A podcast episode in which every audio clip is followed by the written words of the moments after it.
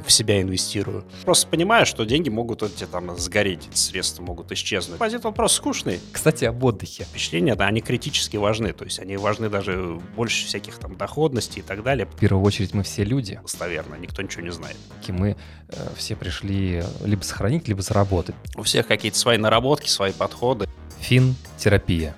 Это диалоги о финансах с яркими нотками психотерапии. В своей жизни я принимал ряд решений, которые привели меня в мир инвестиций, где я встретил своих единомышленников. О чем обычно говорят инвесторы? Они изучают компании и меряются процентами. Я бы хотел показать, кто такой инвестор, о чем он думает, как он находит свой жизненный баланс. Вы можете посмотреть или прослушать нашу запись на многих платформах YouTube, Zen, Apple Podcast и прочее – Подписывайтесь, чтобы не пропустить новые записи. Все ссылки на гостя вы найдете в описании. Всем привет! Вы попали на финтерапию, и у нас сегодня в гостях Иван. Да, всем привет. Иван, как ты знаешь, э, никто, кроме тебя, так лучше не расскажет про то, кто есть ты. Поэтому передаю слово тебе. Расскажи, пожалуйста, нашим зрителям, э, чем ты занимаешься, почему ты выбрал для себя инвестиции, какой у тебя был опыт. А, ну я просто э, еще начать. Если совсем коротко, то я главный редактор э, Фома Кру, это как раз портал о финансах, инвестициях, э, о том, чем живут инвесторы, трейдеры, экономисты, вот всякое такое. Ну и плюс затрагиваем всякие другие темы, то есть влево-вправо там шаги тоже смело делаем, но основное у нас как раз это упорные инвестиции. Сам я в финансово-инвестиционной журналистике с 2006 года, достаточно случайно в 2006 году этим занялся – потом как-то захватило.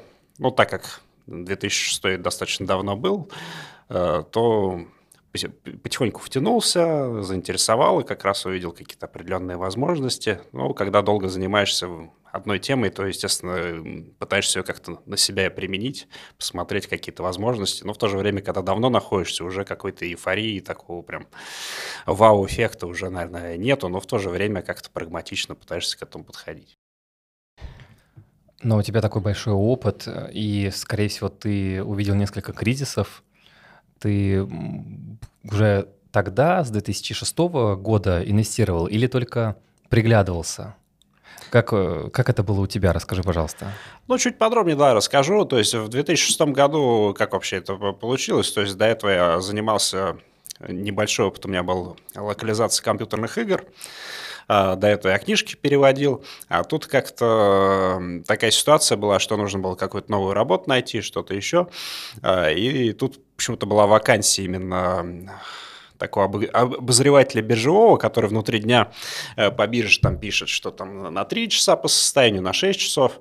Я просто совершенно на удачу, то есть не имея никакого э, никакой связи с биржей, с инвестициями, просто закинулся. Ну, думаю, мало ли. банк, да? Да. Э, ну, они э, на собеседовании, это агентство АКМ тогда еще э, существовало, сейчас оно совсем сдулось, а тогда это достаточно была еще мощная такая история.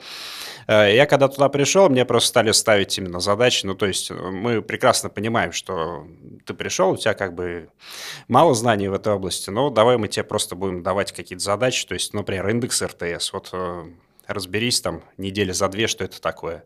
Ну, то есть, и периодически меня спрашивают, что такое индекс РТС. Я там через несколько попыток смог рассказать, что это такое. Там.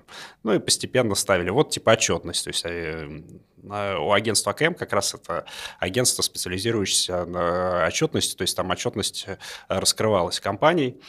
Э, и, естественно, там нужно было с этой отчетностью что-то делать. То есть, э, понятно, существакты всякие валились, но валились и квартальники и так далее. И так как квартальники валились и интересных компаний, то нужно было как раз по своей теме, то есть у меня был финансовый сектор, э, биржевой и так далее, нужно было отследить свои компании, залезть в отчеты и посмотреть. Ну и нам объясняли именно, на что смотреть. Потому что когда не, не знаешь вообще, не имеешь никакого опыта в этой области, то э, говорят, вот э, эти строчки баланса, они имеют какое-то значение, а на это можно вообще не смотреть. Там, там квартальная отчетность одно значение имеет, естественно, годовая совершенно другое. И лучше сопоставить как бы две отчетности там за разные периоды и какую-то там э, посмотреть, э, что изменилось. Ну вот как бы отталкивался от, от этого, то есть на биржевые мероприятия ходил там для журналистов, журналистов.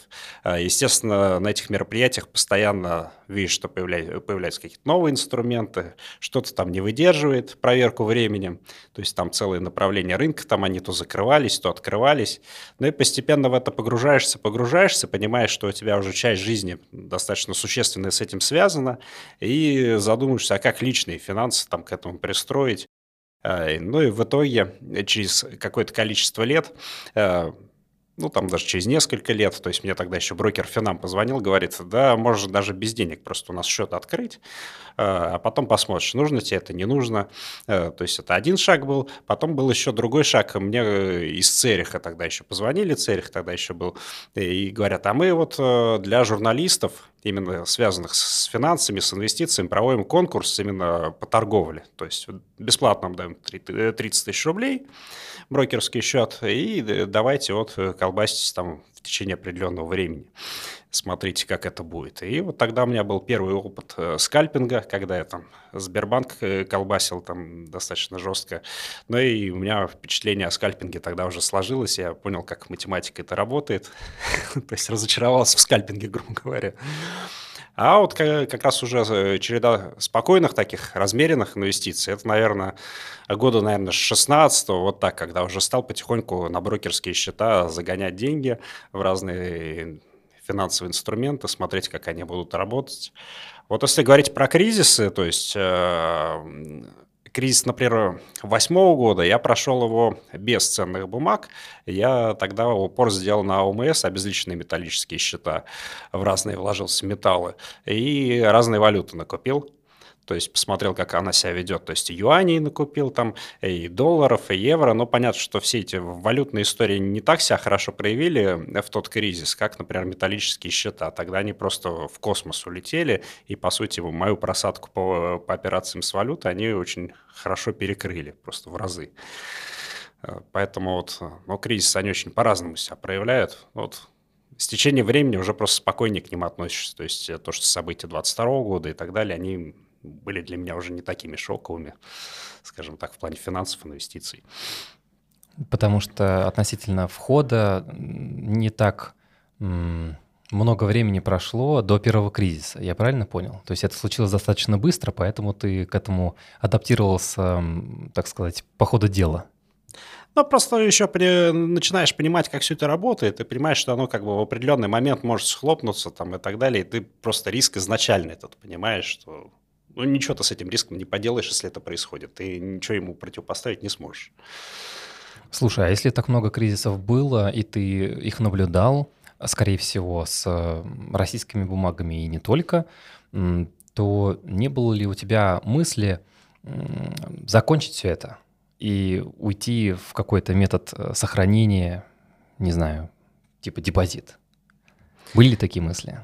Ну, депозит он просто скучный, то есть совсем скучный. То есть, грубо говоря, вот когда у меня родственники там э, пенсионного возраста и так далее, то есть они видят, что я чем-то еще занимаюсь, э, что они вообще не понимают, что к ним ни, никакого отношения не имеет, но в то же время что-то интересное. И когда они меня начинают спрашивать про какие-то сбережения, я их просто на, депозит в Сбербанк отправляю, потому что ну, вот все вот э, то, чем мы как бы живем, о чем говорим и так далее, но это просто совсем не для них. И обмануть их ожидания, ну, думаю, неправильно. То есть грузить всякими инфляциями, там, доходностями, еще чем-то, рисками. Им проще депозит в Сбербанке, они его просто понимают. То есть им единственное там шаг вперед, это можно там через Сбербанк онлайн, грубо говоря, вклад открыть, а не обязательно идти к операционистке. И уже прогресс. Да, да, и это как раз необходимый прогресс, а дальше уже как бы и не надо там. А у меня как бы забирать как бы все, но я просто понимаю, что деньги могут эти там сгореть, эти средства могут исчезнуть, но в то же время там э, по корзинам разложил более-менее и таким образом как-то себя обезопасил, насколько это возможно. А как ты стараешься подходить к своему портфелю? То есть больше какое-то делать... Мы, понятное дело, что говорим сейчас про ситуацию до СВО. Это был какой-то метод Питера Линча или там еще какого-то гуру. Как ты к этому подходил? Или сам пытался какую-то свою уникальную формулу вывести? Но у меня это в основном связано еще с моими интересами в сфере финансовых инструментов. То есть, например, один портфель я из облигаций там собрал. А почему я из облигаций собрал? Потому что я одно время был, э, интересовался именно облигационным рынком, и я был журналистом по облигационному рынку одно время. То есть я занимался исключительно облигациями, например. И мне этот рынок э, всегда интересовал, и поэтому я один портфель исключительно из облигаций собрал. А, потом, например, э, естественно, иностранные ценные бумаги, ну, тоже интересно, в принципе, было попробовать. То есть, э, ну, у меня максимальная диверсификация по брокерам и по счетам. То есть, у меня и много счетов и у разных брокеров, и много разных инструментов. И я, собственно, максимально все это размазываю, а потом э, сопоставляю, что на самом деле работает, что не работает. Просто это как раз видно. И это интересно. И когда уже складывается впечатление, что работает, то на это уже пытаешься какой-то акцент делать. А некоторые, ну, понимаешь, понимаешь, что оно как-то либо не так работает, либо что-то с этим, но оно просто уходит, например, какие-то бумаги, они просто исчезают. Слушай, а не было какого-нибудь э, соблазна, поскольку ты занимался как раз изучением финансовой отчетности, э, увидев первым эти цифры, э, попытаться на этом заработать? Или все-таки тот ожог от скальпинга останавливал тебя? Ну, у меня такое ощущение, что на этом, в принципе, сильно прямо заработать как-то не получится потому что не, не опередишь это в их отчетности. То есть я начинал именно с, с информационных агентств, а работа в информационных агентствах, она связана, что буквально, а, то есть у тебя стоит система прям мониторинга, когда что появится. То есть, например, есть э, сайт, где раскрывается отчетность. Ты в специальную, через специальную штучку заходишь, смотришь, и там ты прям видишь, когда что-то выходит, прям на сайте что-то новое появилось, у тебя прям сразу это пинкает, тринкает, то есть ну, ты сразу видишь, тебе подсвечивает это. И там э, на огромных скоростях все это работает, все эти строчки там пишут, чистая прибыль выросла, упала. И, грубо говоря, обогнать кого-то на этом э, ну, вряд ли получится. И, скорее всего, всегда по рынку ходит, э, не знаю, насколько это достоверно, недостоверно, что все равно определенная часть рынка знает о результатах отчетности до того, как она появилась. Этих людей точно не обгонишь. Я просто со своей стороны хотел э, немножко предупредить сейчас э, молодых трейдеров, которые заходят, например, на крипторынок, о том, что все-таки э, есть люди с опытом, а я вижу, что крипторынок и криптобиржи, они именно берут свое начало и какую-то основу берут от фондового рынка, потому что это такая понятная модель, и ее можно было применять на вот таких инструментах, как там валюта там, и прочие NFT и прочие, прочие моменты. Хотелось бы, чтобы они остановились и еще раз подумали, потому что правильные слова, я согласен полностью, что кто-то точно знает быстрее или заранее, что там именно будет происходить.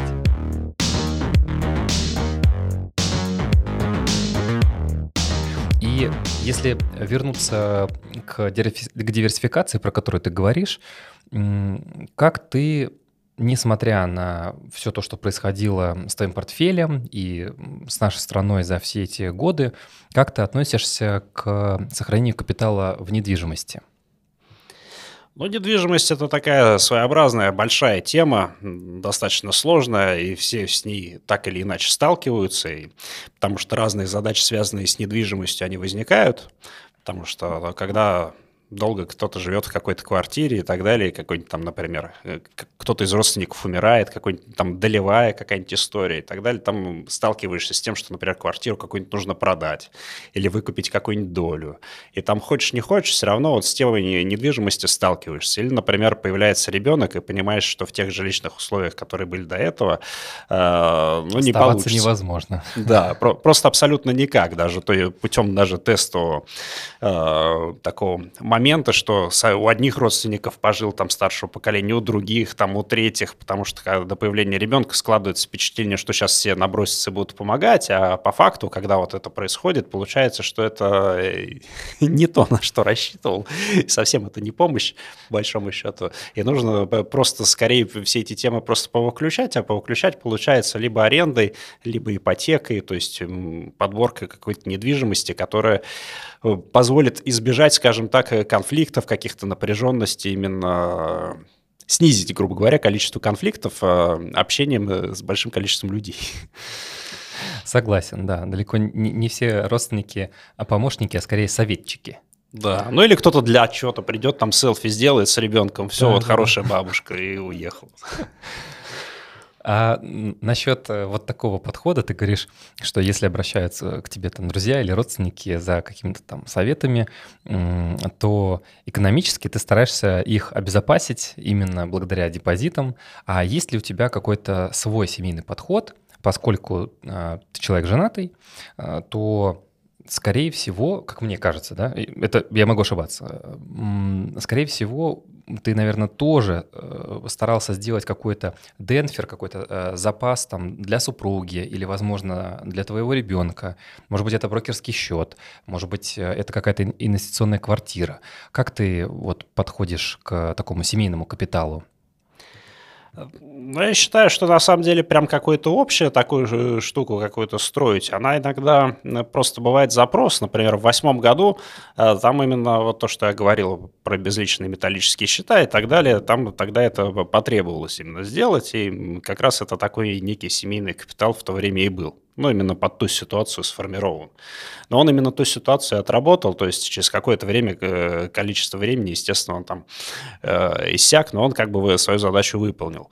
Э, но в то же время вот э, прям все время объединять какой-то капитал. Я не склонен к этому, я считаю, что у каждого из членов семьи должен быть какой-то свой капитал, но в то же время э, что-то там посоветовать, вместе обсудить. Вот это вот я считаю правильная история, потому что у всех какие-то свои наработки, свои подходы, и тут логичнее что-то проговорить, но главное, чтобы э, именно за тем человеком, кого это капитал, чтобы за ним осталось решение, чтобы он потом не пришел и не сказал, вот ты мне насоветовал, там то все, а я вот как бы тебя послушал, э, теперь у меня ничего нету, там, как же так?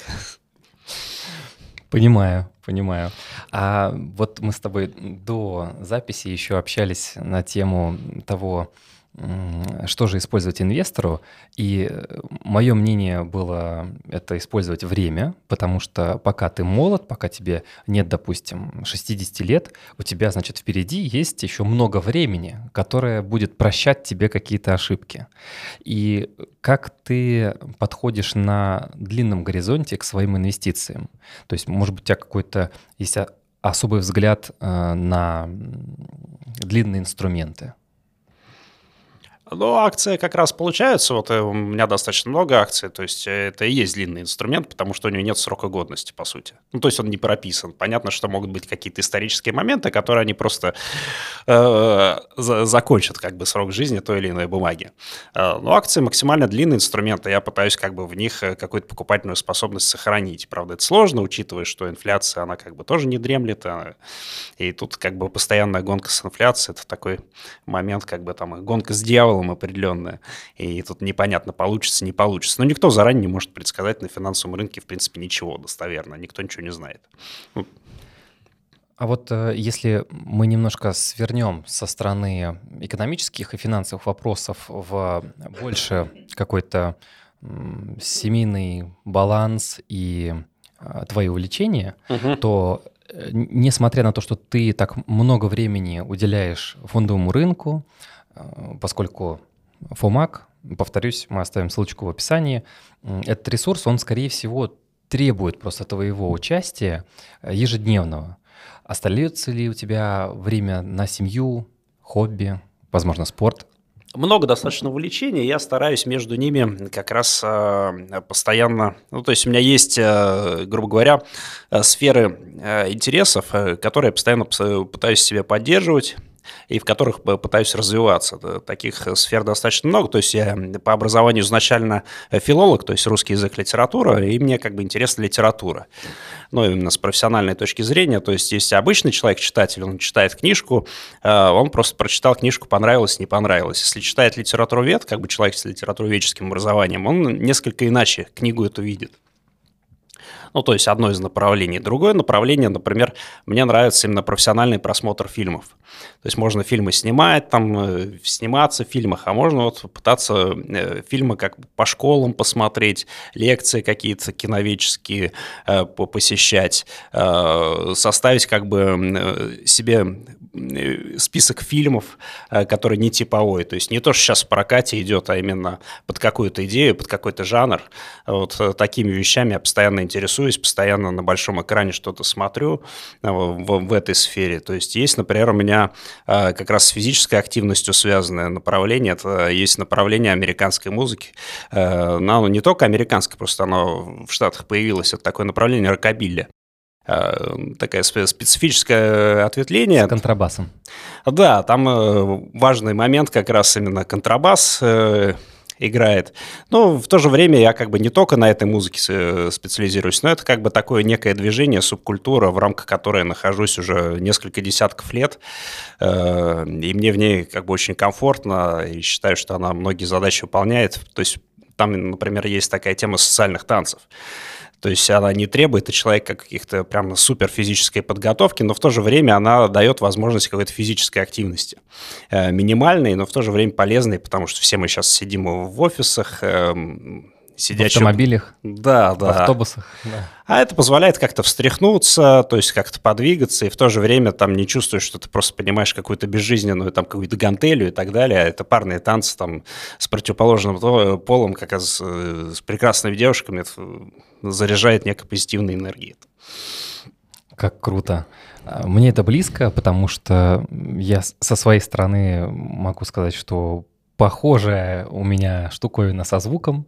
То есть, э, да, мне нравится на кино больше акцентироваться как профессионал, смотреть, какая картинка, какой сценарий. А, в звуке уж тем более, потому что из-за всей этой диджейской истории в моей жизни э, я немножко по-другому смотрю на трек, я слышу там другое, не то, что обычные люди, если вы связаны с музыкой, скорее всего, вы меня понимаете. Можете в комментариях, кстати, об этом написать. То э, да, я все-таки за то, чтобы более профессионально подходить к каким-то вещам, связанным с хобби, это же может еще и деньги приносить. Конечно. А вот э, это вообще кайф. У нас вот только что, буквально два часа назад здесь записывался парень, а, который занимается монетами, различными там а, какими-то еще, ну, это физические какие-то объекты, я бы это назвал все антиквариат, потому что это все старинное, каких-то там, значит, 19-18 веков. Смотришь ли ты как-то на вот такие инструменты в связи с нынешней ситуацией, когда наступает момент, времени э, сохранить, э, не приумножить, а именно сохранить средства, которые ты копил, стараешься ли ты использовать что-то подобное? Есть же очень много популярных тем, связанных там с какими-то золотыми монетами или еще с чем-нибудь. Вот мне интересно твое мнение узнать по этому поводу.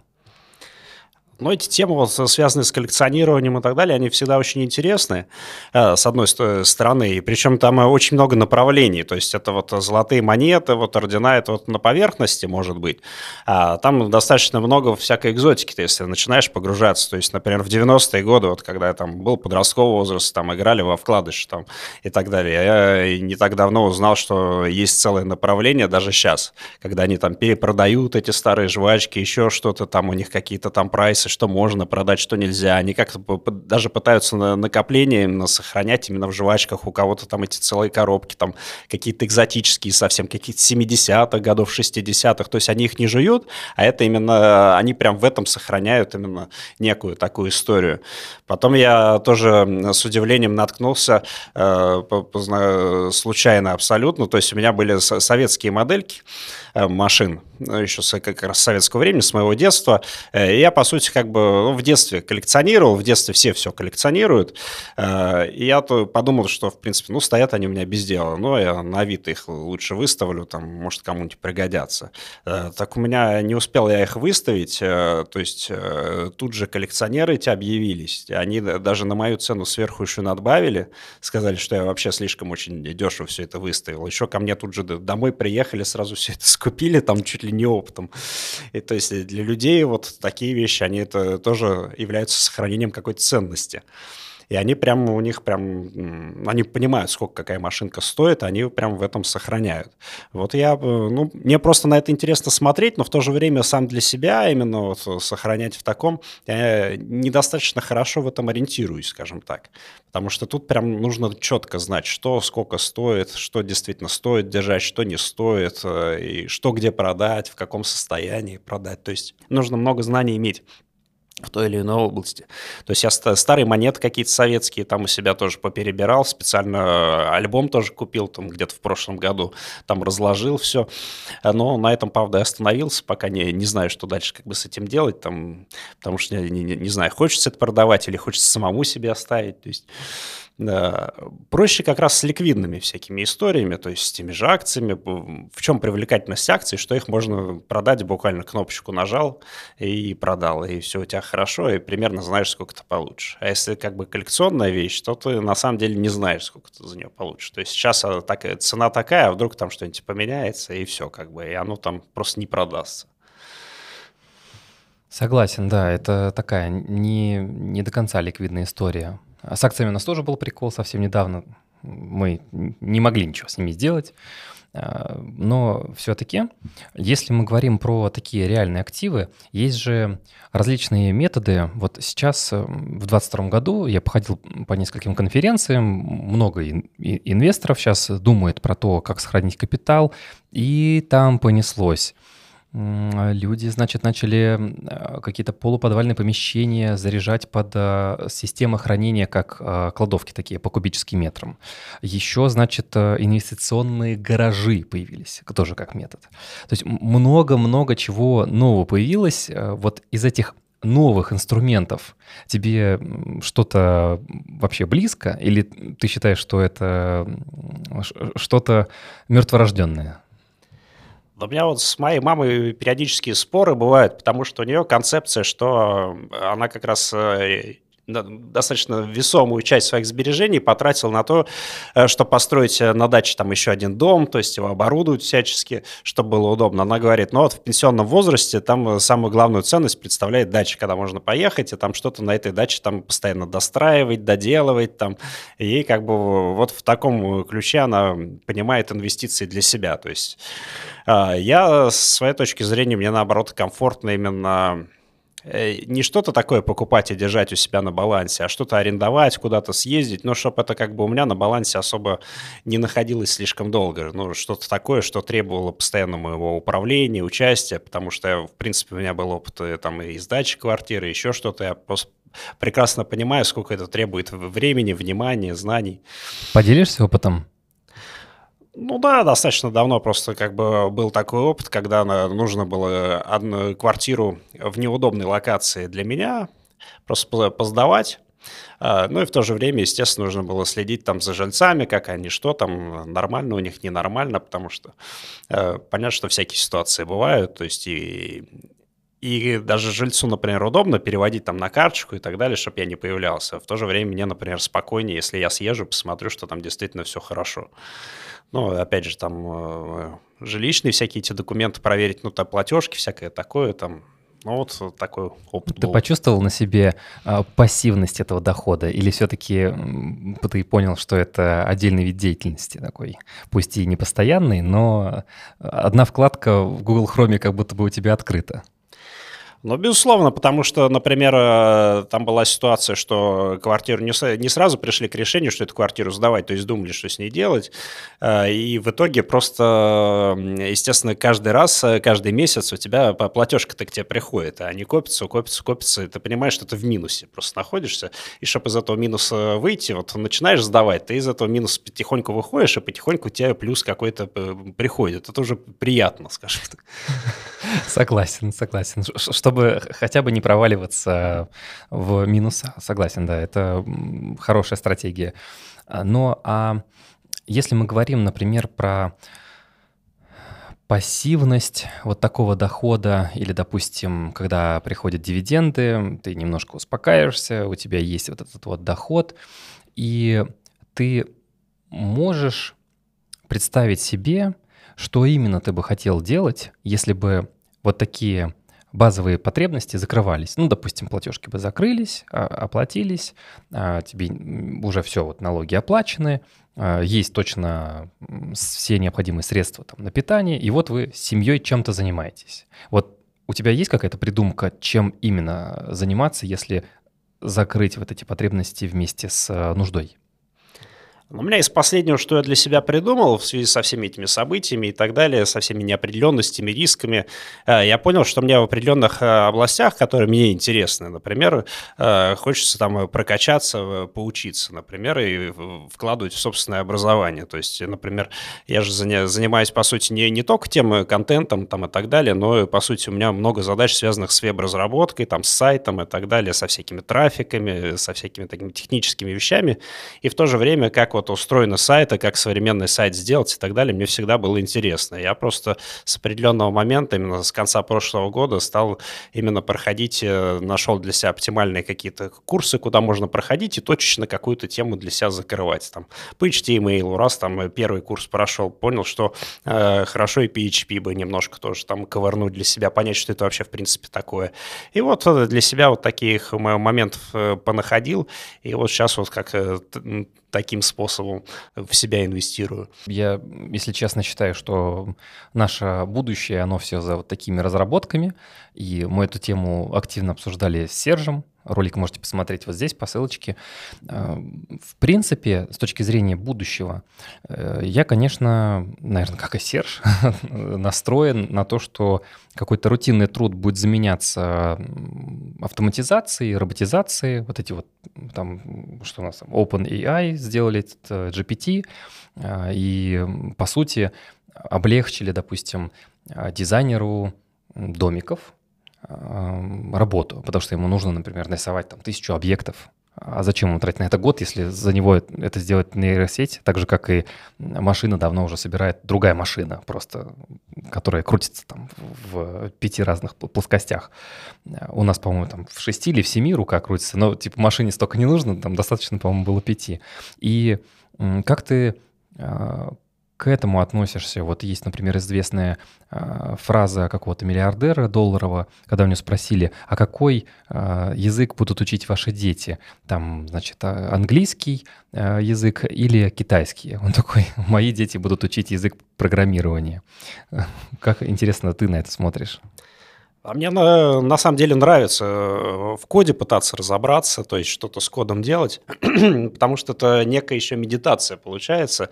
Потому что вот когда ты, например, работаешь с буквами, еще с, с чем-то, там, например, написал слово неправильно, еще что-то, но написал и написал, как бы текст, он никуда не исчезает. Если ты работаешь с кодом, и ты там какой-нибудь там пробел лишний поставил, какую-нибудь скобочку не ту, то у тебя просто код не будет работать, либо не будет работать полностью. Это дисциплинирует, и в то же время это требует определенной сосредоточенности, и в то же время ты можешь получить очень, очень интересные результаты. То есть, например, на, ну, я игрушки пытался там э, на Unity там осваивать, там что-то делать. Ну, то есть ты написал какую-то там абракадабру определенную, которая имеет определенное значение, и в то же время смотришь, как бы код этот запускаешь, и видишь магию некую, что там вдруг из этого кода там появляются какие-то персонажи, они что-то делают, они как-то взаимодействуют в этом мире, который ты же сам и создал для них. Ну, то есть это такая интересная магия. Ну и с сайтами та, та же история. Э, то есть сначала ты осваиваешь там первый HTML, тебе показывают какие-то базовые теги, ты там э, еле-еле все это пишешь, а потом тебе на втором HTML говорят, слушай, вот ты вот километр от кода писал, а на самом деле есть такая штука, как emit. Ты можешь в строчку, вот одну строчку написать, и там э, вот тебе нужно бесчисленное это количество повторений, повторений. Ты просто буквально несколько значков пишешь, а потом он, э, код сам как бы все раскроет, все, что тебе нужно. Ну, чувствуешь себя полным идиотом, но чувствуешь, что ты куда-то продвинулся дальше. Слушай, я представляю прям, как э, кайфуют наши сейчас слушатели, потому что э, совсем недавно я посмотрел, кто моя аудитория на финтерапии. Это прям был прикол. Там, значит, э, под одним из видео, ну, под несколькими из видео, э, помимо того, что это от 25 до 44, но там написано 100% мужчины. Oh. Это прям кайф. Так что я, я думаю, ребята сейчас оценят, те, кто слушает сейчас наш подкаст или смотрит нас э, на сервисе YouTube, э, все тематики, связанные с айтишкой. У меня брат мой э, младший программист, поэтому я когда слышу, что там какие-то сложные слова пошли, я стараюсь его это вернуть в реальность из, из виртуальной обратно на землю, что-то там про отдых, там обсудить что-то такое такое более житейское. Кстати, об отдыхе. А как ты смотришь э, на э, такую позицию? Вот э, многие сейчас ребята, кто занимается, скажем так, социальным капиталом или инвестированием в себя, вот как ты говорил про курсы, еще и так называемые инвестиции в впечатление. То есть, э, что я имею в виду? Вот, допустим, я сейчас был на Шри-Ланке. Э, там не было электричества, не было связи, отрубалось там все как-то у них там тяжеловато было с этим всем делом. Но действительно, я понимал, что у меня как будто маховик такой был раскручен, я никак не мог остановиться первую неделю, проверять телефон, смотреть там, что происходит, пытаться как-то опять вернуться вот в то состояние, хотя вроде бы я приехал-то за другим, я приехал отдыхать от этого всего. И только спустя 7-8 дней меня окончательно отпустила, мозг успокоился. То есть представляешь, сколько нужно было времени проспаться, спокойно смотреть на то, что происходило в окружающем тебя мире, для того, чтобы прийти в эту норму и сейчас совершенно спокойным человеком вернуться оттуда. Обратно, значит, в Москву и продолжать э, двигаться дальше, снимать финтерапию, то же самое. Вот э, как ты к этому относишься? Строишь ли ты какой-то план на год вперед по отпускам? Есть ли у тебя какие-то желания, связанные с э, определенными странами. Может быть, ты хотел там увидеть, не знаю, Новую Зеландию когда-нибудь в своей жизни или там доплыть до Северного полюса. Ну, это как раз действительно э, такая штука, которой, наверное, стоило бы заняться именно в том ключе, как ты говоришь. То есть я даже сам ряд интервью проводил именно с такими людьми, которые были в состоянии вырваться из обычной рутины. Например, у меня один бывший коллега, э, он даже не бывший коллега, но, в принципе, он-то в этой области остался. То есть Алексей Савкин, он в свое время, ну, то есть был пиарщиком, и до этого журналистом был, а потом в определенный момент он собрал какое-то количество денег определенное и решил, что он устроит себе кругосветку. Просто будет ездить по, по тем странам, которые ему интересны, будет э, вот это изучать, и вот он как бы и каким-то фрилансом там иногда что-то подрабатывать. Э, и он как бы вот это вот журналистское, вот это все сообщество, комьюнити, он как бы очень сильно вот встряхнул, все как бы входят на работу и так далее, а человек взял, уехал просто куда-то там на год и так далее, сам для себя определил, даже не на год, э, ну какое-то на, не, на неопределенное время, скажем так. В одной стране пожил, в другой, сам для себя всякие маршруты рисовал, куда он поедет, как ему. Вот это очень классная история такая. Но ему, правда, легко было в том плане, что он как бы, у него не было жены, там, детей в тот момент времени. И, наверное, ему легко было. В итоге он так допутешествовал, что он сейчас вроде в Таиланде, там, не, не помню, он как бы там гражданство получил, не получил, но ему там вот оказалось комфортнее всего. Есть у меня тоже другой знакомый, например, тоже из финансовой среды, то есть э, такой человек, связанный с инфраструктурой и так далее, который просто периодически уходит в какую-нибудь э, страну, где он просто пешком идет, куда-нибудь там в Непал, в какой-нибудь еще куда-то там.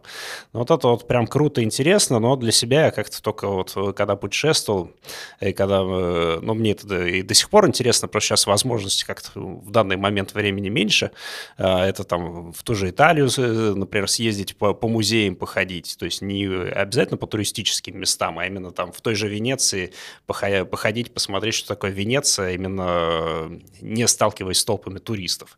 Вот такое действительно интересно. В Испании тоже подобный там опыт был определенный.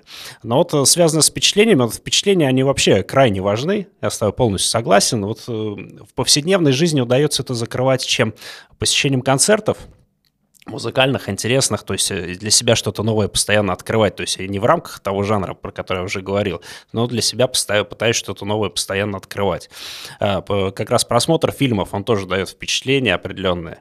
А, вот как раз э, то, когда чему-то новому учусь, это тоже впечатление. То есть впечатления, да, они критически важны, то есть они важны даже больше всяких там доходностей и так далее, потому что все, что у нас остается, то есть у нас единственное, что изначально есть, это время, а что мы на это можем получить, это, по сути, только можем получить впечатление. То есть и впечатления с нами, с нами и остаются, по сути.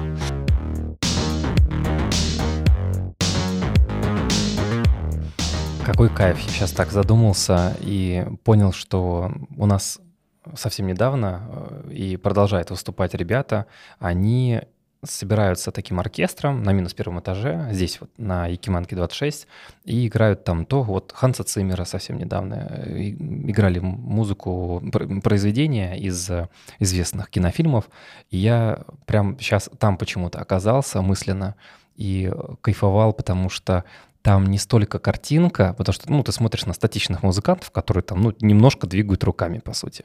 Но на самом деле ты погружаешься очень глубоко в картинку, в мир кино, при этом наслаждаясь музыкой. Вот этот вот кайф, когда у тебя э, как бы стыковка двух чувств в голове, вот это прям здорово.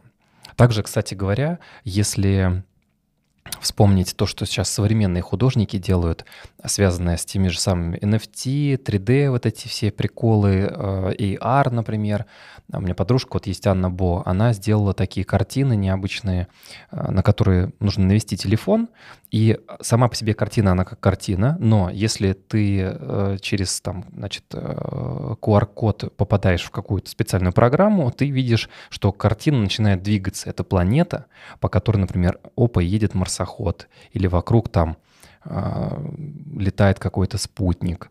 То есть это такой новый переход, как мне кажется, из-за того, что люди путешествовали, из-за того, что они расширяли кругозор, и в итоге у них родились вот такие идеи, и получилось вот это самое искреннее творчество. Не, не для галочки, там надо написать, не знаю, 10 а, картин за год, а потому что вот оно изнутри шло.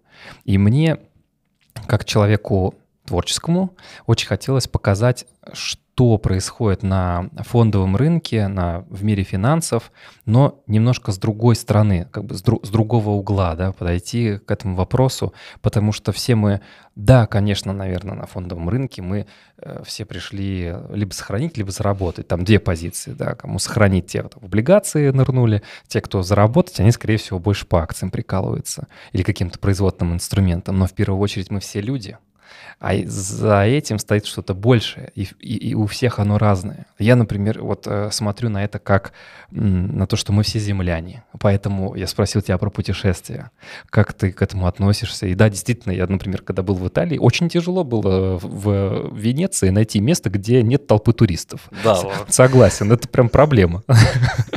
Но все вот эти ощущения, что ты находишься в каком-то месте, э, в той же самой Армении, когда я был и увидел Гарни, а это, если мне не изменяет память, э, поправьте меня в комментариях, по-моему, первый век нашей эры. То есть перед тобой стоит что-то, какое-то там, значит, каменное изваяние мраморное, которому 2000 лет. Но это же, это очень круто. И это стоит в том же месте, где оно и стояло. Мне кажется, вот такие штуковины в нашем мире, они что-то с нами делают. И если честно, каждый раз, когда я проезжал новую страну или видел какое-то новое место, я старался не, не, не идти по, по путеводителю, как вот ты правильно говоришь. Я старался останавливаться там на Airbnb где-то, на Booking.com где-то. Это там не отель, какая-то сеть, и везде все одинаково, и окна открыть нельзя. Вот. А это что-то такое а-ля гестхаус, чтобы понять, как там живут люди. И относительно этого я старался понять, э, что мне хочется в своей жизни. Иногда, конечно, бывали странные моменты, Например, вот на той же самой Шри-Ланке я очень сильно удивился, что у них средняя зарплата э, там 40-60 тысяч рупий, это от 8 до 12 тысяч рублей на наши деньги. И меня это откровенно поразило, потому что, ну, come on, как бы прожить на такие средства крайне тяжело. И потом я наткнулся на одну статью, вот мне интересно, слышал ли ты что-то подобное, э, что оказывается очень мало людей, а, которым просто приходит income каждый месяц. То есть кто-то там, допустим, получает дивиденды или с депозита получает какие-то средства, или с с помощью квартиры, например, там какой-то недвижимости получает э, входящий поток, и это были какие-то проценты, то есть от общего населения планеты это просто ну, какая-то очень-очень маленькая частичка. И не то, чтобы мне хотелось каким-то быть уникальным, но а, мне кажется, мы все, те, кто участвует в этом мире финансов, стараемся сделать так, чтобы наш вот этот вот входящий поток был как можно надежнее, стабильнее и желательно повторялся не раз в год, да, а там каждый месяц. Исходя из этого, хотел тебя спросить, вот ты как-то подходишь по-особенному к своему, допустим, годовому бюджету или просто рассчитываешь там поквартально, что там, сейчас, допустим, дивиденды пришли, а потом там какой-то купонный там, доход или еще что-то. Есть ли у тебя какая-то из этого всего цель выйти, например, на какой-то доход, связанный, вот, например, с фондовым рынком? Или это чисто а, ты вот занимаешься тем, что тебе нравится, и как бы заодно инвестируешь? Как, как ты подходишь к этому? Есть ли вот такая большая цель у тебя? То тут просто на самом деле подход приходится менять. То есть сначала как бы один подход, потом через какое-то время ты понимаешь, что э, с подходом нужно с этим что-то делать. То есть у меня э, подходы менялись достаточно кардинально. То есть сначала были подходы просто, ну, что-нибудь закину, какую-нибудь копейку, просто пусть будет там. Посмотрим, как она работает. Потом сменился подходом, э, нет, попробую что-нибудь накопить. То есть буду копить просто в акциях, пос посмотрим, что из этого получится. А потом через какое-то время понял, что вот прям, прям это ставить как, как какую-то супер цель и прям на этом как-то заостряться, наверное, не стоит.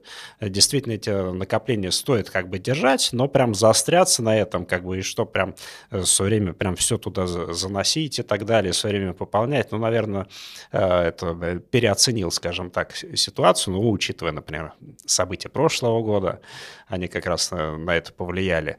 Ну и в то же время э, в прошлом году, то есть э, приходилось применять стратегии именно связанные э, с короткими там облигациями, с ближайшим погашением, то есть понимаешь, что хочешь вот, вот эту сумму конкретную вот занести, Э, и прекрасно понимать, какую доходность получишь, причем в самой обозримой перспективе. То есть через полгода, например, сколько денег ты у тебя будет вот, заведешь и сколько ты выведешь там через полгода. Не за день, естественно, не, не короткая спекуляция.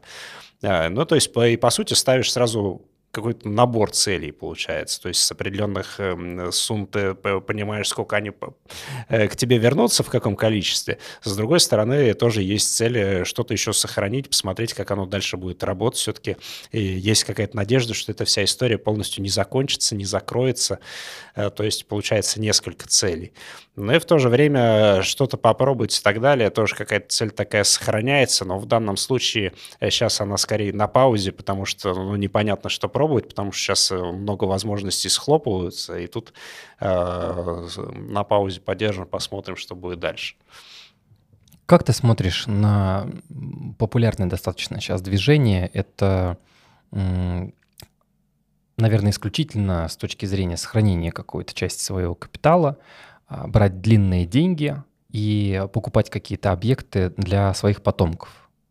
Вот э, я знаю, сейчас э, много кто так сделал. У кого-то есть маленькие дети, у кого-то уже там дети в школу там ходят 14 лет.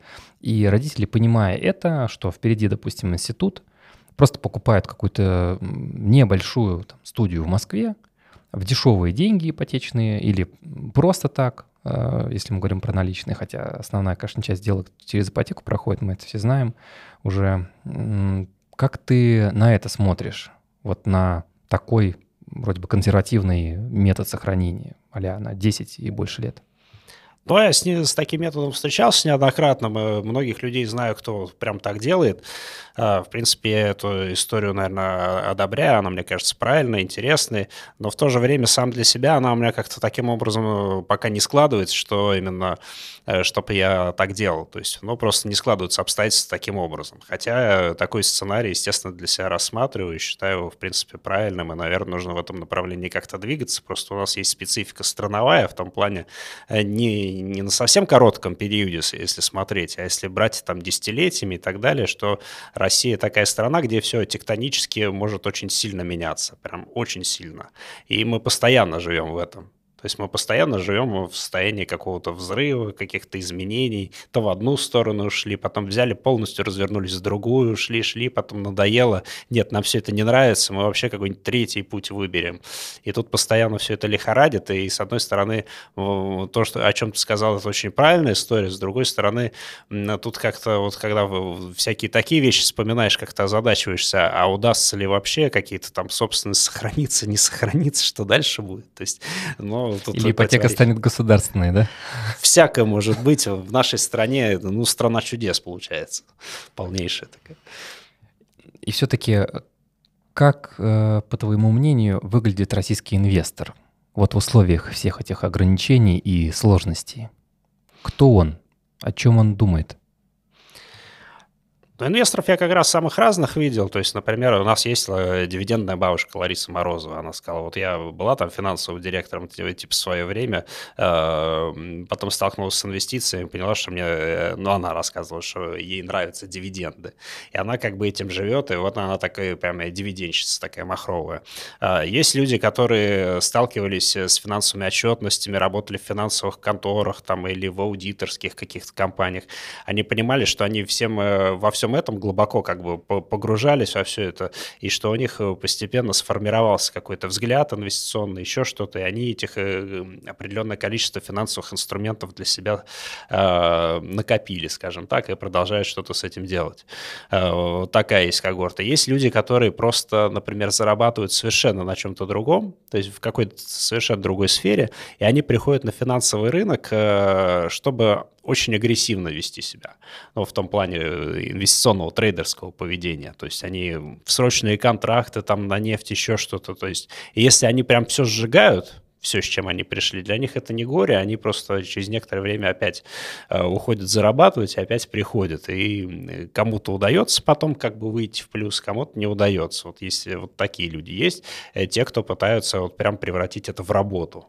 То есть для них прям это прям работа, они вот с утра до вечера работают. Но вот э, тут я как бы сомневаюсь, что на самом деле человек сможет э, в таком ключе достаточно долго быть, и что он не, разочару... не разочаруется через какое-то время, потому что но перехитрить рынок, переиграть его, как бы и полностью его понять, наверное, невозможно, потому что ну, рынок двигают киты.